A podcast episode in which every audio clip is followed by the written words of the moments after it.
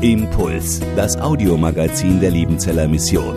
Predigten, Veranstaltungen und Specials weltweit am Leben dran. Impuls zum Nach- und Weiterdenken.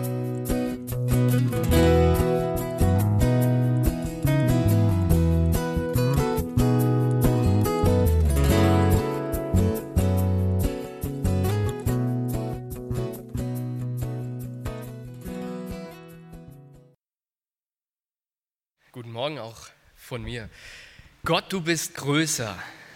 Eine fantastische Aussage und ein wunderbares Lied. Ich mag dieses Lied sehr, Gott darin die Ehre zu geben, ihn in seiner Größe, in seiner Macht anzubeten, das auszusprechen, was er kann.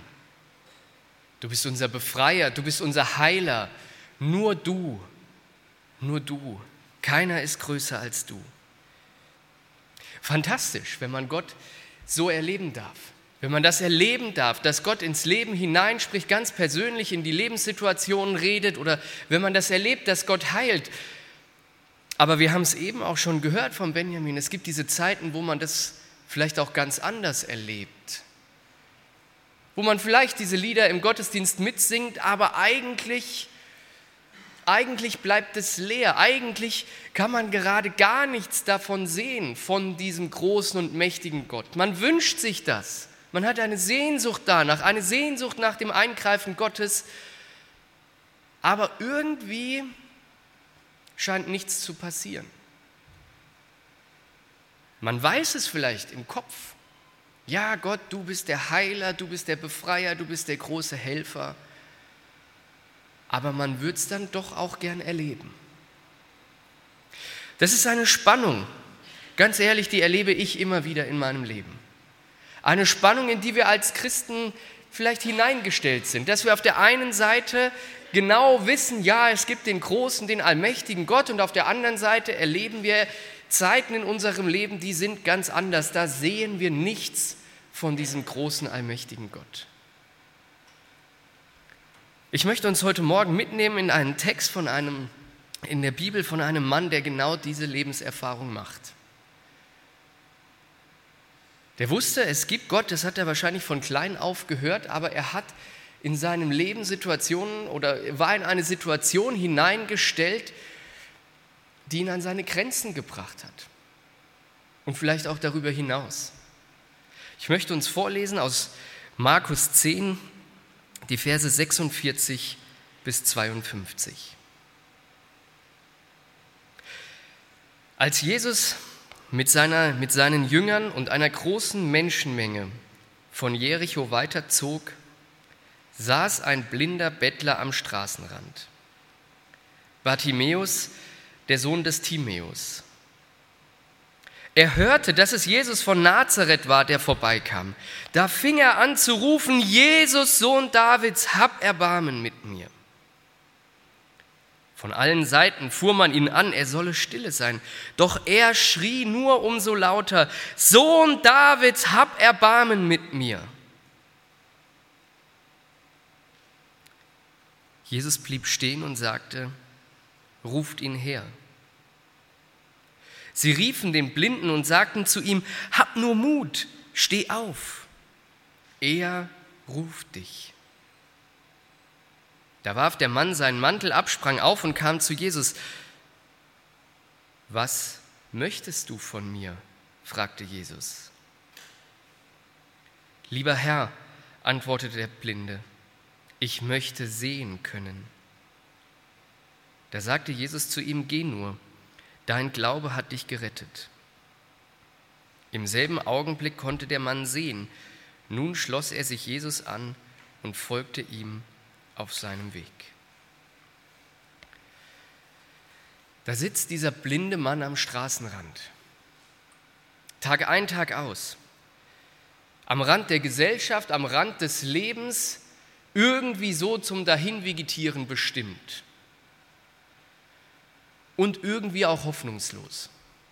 Was soll sich denn ändern? Der sitzt ja nicht erst seit gestern da, sondern vielleicht schon sein ganzes Leben. Tag ein, Tag aus, am Stadttor von Jericho, wo die Pilger nach Jerusalem vorbeiziehen, wo die Händler vorbeikommen, wo irgendwie das Leben pulsiert, wo man eigentlich ganz dicht dran ist am echten Leben. Aber er ist immer nur so dran, er ist nie mittendrin. Er gehört nicht dazu. Man meidet ihn. Man hatte damals die Vorstellung, dass ein Mann, der blind ist, etwas ganz Schlimmes getan haben muss. Blindheit, das muss eine Strafe Gottes sein. Das war damals das Weltbild. Wenn jemand blind ist, dann hat entweder er selber oder seine Eltern oder sonst irgendjemand in seinem näheren Umfeld etwas ganz Schreckliches Gott gegenüber getan, sodass Gott diesen Menschen so straft. Und mit so Leuten hat man lieber nichts zu tun. Denen wirft man ein paar Almosen zu. Das gehört zum guten Ton. Aber man hat mit diesen Menschen nichts zu tun. Und dieser Mensch selber, wovon wird er geträumt haben? Welche Hoffnungen wird er gehabt haben? Hat er überhaupt noch Hoffnung gehabt, dass sich irgendetwas ändert? Oder hat er sich längst damit abgefunden? Eine Sehnsucht hat dieser Mann die hat er doch. Vielleicht ist diese Sehnsucht ganz klein geworden, aber er hat diese Sehnsucht danach sehen zu können. Und als er mitbekommt, dass Jesus von Nazareth, er hat von ihm wahrscheinlich irgendwie schon gehört, wenn die Leute am Stadttor reden und diskutieren, was ist das für ein Wanderprediger, und er hört, Jesus von Nazareth kommt. Und vielleicht hat er gehört, dass er schon andere geheilt hat. Und auf einmal keimt in seinem Herzen so eine kleine Hoffnung auf könnte sich an meiner Lebenssituation, an meinen Umständen noch irgendetwas ändern? Könnte es noch Realität werden, dass sich aus meinem Leben etwas Gutes entwickelt?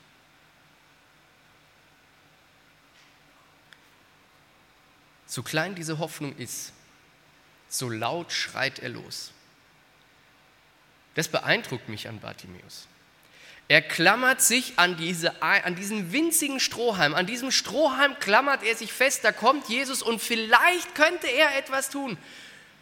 Und er weiß, ich habe in meinem Leben nur eine einzige Hoffnung und das ist, ich halte mich an Jesus fest. Und er schreit sich die Seele aus dem Leib. Er lässt sich von niemandem bremsen. Er weiß, wenn es in meinem Leben eine Hoffnung gibt, dann ist es Jesus. Wenn es in meinem Leben eine Hoffnung gibt, dann ist es Jesus. Und wenn es in deinem Leben eine Hoffnung gibt, dann ist es Jesus. Und dann setzt sich eine wunderschöne Geschichte in Gang mit diesem Geschrei eines blinden Mannes am Straßenrandes. Und ich möchte uns heute Morgen drei Gedanken zu Bartimäus mitgeben, zu diesem Mann. Ein erster Gedanke, lass dich lieben.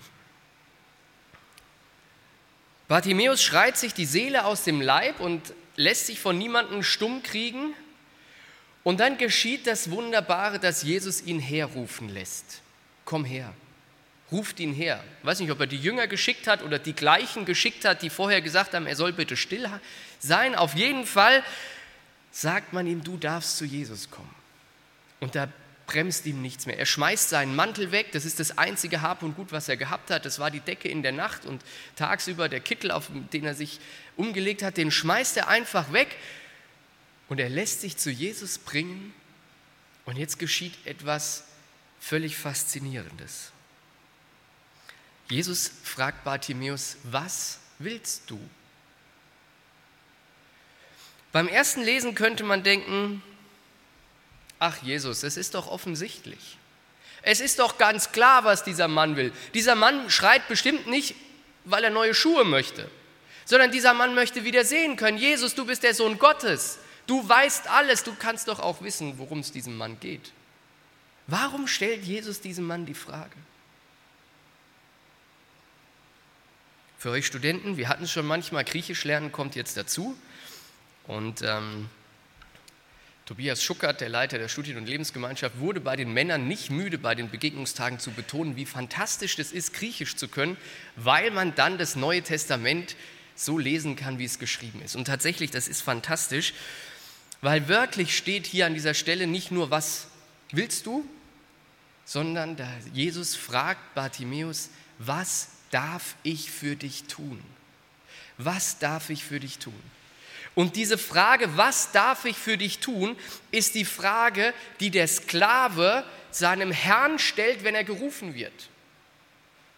Also wenn der große Herr, dem dem alles gehört, der mit seinem, keine Ahnung, vielleicht hat er ein Glöckchen und der läutet oder der ruft nach seinem Sklaven und der Sklave kommt dahergelaufen, so schnell wie es geht natürlich, und dann verbeugt er sich vor seinem Herrn und dann fragt er, Herr, was darf ich für dich tun?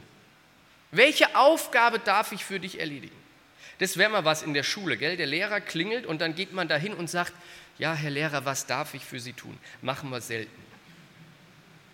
Aber wäre mal eine Möglichkeit. Das ist die Frage des Sklaven, was darf ich für dich tun? Und diese Frage stellt Jesus dem blinden, schmutzigen, stinkenden Bettler, mit dem niemand etwas zu tun haben will. Weil Jesus sieht hier keinen blinden, schmutzigen Bettler, sondern Jesus sieht diesen Mann vor sich und was er sieht, ist ein geliebtes Kind Gottes. Ein unendlich wertvoller Mensch. Wenn Jesus einen Menschen ansieht, dann sieht er nicht den Dreck und den Schmutz und den Staub und er riecht nicht den Gestank, sondern er sieht einen, liebenswerten, einen liebenswürdigen, wertvollen Menschen. So sieht Gott dich an. Egal wie deine Lebenssituation gerade ist, egal wie deine Umstände sind, egal wie schmutzig du dich vielleicht gerade fühlst, wenn Jesus dich ansieht, dann sieht er nichts, was nicht liebenswert wäre, sondern dann sieht er immer ein geliebtes Kind Gottes. Und deswegen fragt er dich, was kann ich für dich tun? Jesus dreht die Umstände völlig auf den Kopf. Er fragt den blinden Bettler, was darf ich tun? Und er fragt dich, was darf ich für dich tun. Der König dieser Welt, der Herr über alles, der, dem alle Gewalt gegeben ist, der alle Macht hat, der fragt dich, was darf ich für dich tun? Was brauchst du? Wonach sehnst du dich? Du, mein geliebtes Kind, was brauchst du? Ein zweiter Gedanke, lass dich heilen. Ich war vor einigen Jahren mit meiner Tochter zusammen im Klettergarten. Wir lieben das. Und ich habe das Versprechen noch offen, das wieder zu machen. Ähm, und ihr alle habt gehört, dass ich dieses Versprechen einhalten werde. Als wir das erste Mal zusammen im Klettergarten waren, da war das eine ganz aufregende Sache. Wie alt warst du da? Sieben oder acht? Da nickt sie. Wir waren damals unterwegs und dann konnte man am Einlass so Handschuhe kaufen. Und für Anja habe ich Handschuhe gekauft und ich habe gehört, ich brauche keinen Handschuh. Ich war schon oft im Klettergarten, tu mir nicht weh, ich weiß, was ich machen muss. Und dann gab es da so eine Seilbahn. Das ist immer ganz fantastisch. Ist eigentlich das Schönste, wenn man in so einem Klettergarten ist, wenn man dann so auf zehn Meter da oben in den Baumwipfeln unterwegs ist und da Hindernisse überwindet. Und es war eine klasse Sache. Und dann gab es so eine Seilbahn. Und ich habe mich eingehängt in die Seilbahn. Die Regel ist, der Erwachsene muss vor dem Kind fahren, damit man das Kind am Ende der Seilbahn wieder aushängen kann weil man da manchmal selber oben noch nicht drankommt. Also ich hänge mich da rein, ich rutsche los, ich genieße das und dann dreht man sich so ein bisschen, wenn man gerade so mitten im Genießen ist. Und im Drehen verliere ich so ein bisschen die Orientierung und ich sehe da hinten einen Baum und ich denke, ich klatsche gleich gegen diesen Baum. Natürlich wäre ich nie gegen diesen Baum geklatscht, aber ich habe in das Seil gegriffen, weil ich gedacht habe, ich muss bremsen. Ja, ihr könnt alle das Gefühl nachempfinden, ich sehe es schon. Ich habe ganz schnell wieder losgelassen. Die Schulter ist drin geblieben. Ich habe gedacht, das reißt mir hier gleich alles raus, aber das ist gut gegangen. Aber ich habe einen fürchterlichen Schmerz in der Hand gehabt. Und ich habe mich dann, ich hatte natürlich keinen Schwung mehr, ich habe mich dann lang gehangelt, bis ich wieder, bis ich dann an die nächste Stelle kam, wo ich mich losmachen konnte. Und ich guckte meine Hand an und es sah nicht gut aus. Es war offen, das war blutig, es hat fürchterlich wehgetan. Und dann habe ich etwas gemacht. Anja, ich hoffe, du verzeihst mir das. Du hast auf der anderen Seite, hat meine Tochter gestanden und hat gerufen, Papa, ist alles in Ordnung? Ich habe wirklich die Tränen runtergeschluckt. Ich hätte am liebsten gebrüllt. Und ich nehme meine Hand und ich stecke sie in die Hosentasche, damit Anja ja das Blut nicht sieht. Und ich sage, ist alles gut. Kannst losfahren. Darfst nur nicht zwischendrin bremsen.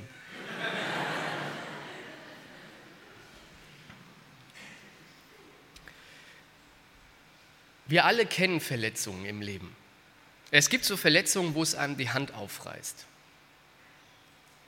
Wo man nicht aufpasst, wo man unvorsichtig ist, man schlägt sich den Kopf an, es fällt einem irgendwas auf den Fuß, was auch immer.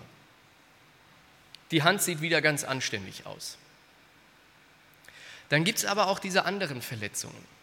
Und ich glaube, auch die kennt jeder von uns. Verletzungen, die man äußerlich nicht sehen kann. Verletzungen, die uns vielleicht unsere Eltern zugefügt haben. Weil vielleicht unser Vater immer gesagt hat, du kannst das eh nicht. Oder aus dir wird doch nichts. Oder weil wir immer das Gefühl gehabt haben, dass vielleicht unsere Eltern unsere Geschwister bevorzugt haben. Ob das wirklich so gewesen ist oder nicht, ist eine ganz andere Frage. Aber für, für uns hat sich das vielleicht so angefühlt. Vielleicht ist da der Trainer im Fußballverein gewesen, der einen nie eingewechselt hat. Der hat nie was gesagt. Aber Samstag für Samstag mit der gepackten Tasche auf den Sportplatz zu laufen und sich umzuziehen und voller Erwartung da zu sein und hinterher überlegt man sich, ob es sich überhaupt lohnt, sich zu duschen, weil eigentlich hat man nichts gemacht. Und das vielleicht nicht nur einmal, zweimal, sondern ein ganzes Jahr lang. Und du fragst dich, warum nicht? Und keiner redet mit dir darüber und es tut einfach weh. Vielleicht sind die Kollegen am Arbeitsplatz, die einen blöd angucken, die dumme Kommentare machen und es tut weh. Manchmal ist es genau auch die Situation, wo, wo wir am persönlichsten miteinander unterwegs sind in unseren Ehen, wo man sich ja lieb hat, aber wo man auch genau weiß, was den anderen verletzt und dann rutscht ein blöder Satz mal raus und das tut so weh. Und es kann keiner von außen sehen. Das wissen nur wir selber. Und was machen wir mit diesen Verletzungen ganz oft? Wir machen ganz oft das Gleiche wie ich mit meiner aufgerissenen Hand. Wir verstecken es. Wir tun es in die Hosentasche stecken, wir tun so, als ob nichts ist. Wir sagen, ja, ja, ist alles in Ordnung. Wir versuchen stark zu sein, wir versuchen zu lächeln. Und innerlich blutet es und eitert es und ist einfach hässlich. Jesus fragt, was darf ich für dich tun? Was darf ich dir tun? Vielleicht ist es dran, heute an diesem Tag ganz bewusst Jesus nochmal so eine Verletzung hinzuhalten und zu sagen, Jesus, da tut's weh. Das ist die Stelle, da bin ich verletzt. Dieser Satz, den ich gehört habe, der tut weh. Bitte bring du das in Ordnung. Vielleicht ist es auch ein ganz konkretes körperliches Anliegen. Auch da gibt es Jesus hin. Und es ist mit körperlicher Heilung, aber auch mit innerer Heilung, es ist immer so ein ganz heikles Ding. Man wünscht sich das am liebsten, dass es immer so ist wie beim Bartimäus. Dass Jesus ein Wort spricht und alles gut ist. Und das Fantastische ist, manchmal geschieht das. Und manchmal geschieht es nicht. Manchmal sehen wir uns nach Heilung und es passiert nicht. Das heißt nicht, dass Jesus nicht hinschaut und dass es Jesus nicht interessiert oder dass wir ihm nicht wichtig sind oder andere, die er heilt, für ihn besonderer sind, sondern das heißt, dass er mit uns einen anderen Weg geht. Und das ist manchmal schwer auszuhalten. Und dann halt auch wieder dieses schwer aushalten Jesus hin. Und sagt Jesus, ich halte es fast nicht aus, dass das so ist, wie es ist. Und hilf mir dabei auszuhalten. Hilf mir dabei, diesen Weg zu gehen, den du mit mir gehst.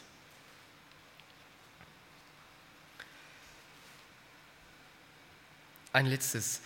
Lass dich bewegen. Aus der Begegnung mit Jesus heraus entsteht Bewegung. Ich habe mir mal überlegt, was wäre eigentlich gewesen, wenn der Bartimäus sich jetzt wieder zurück ans Stadttor gesetzt hätte.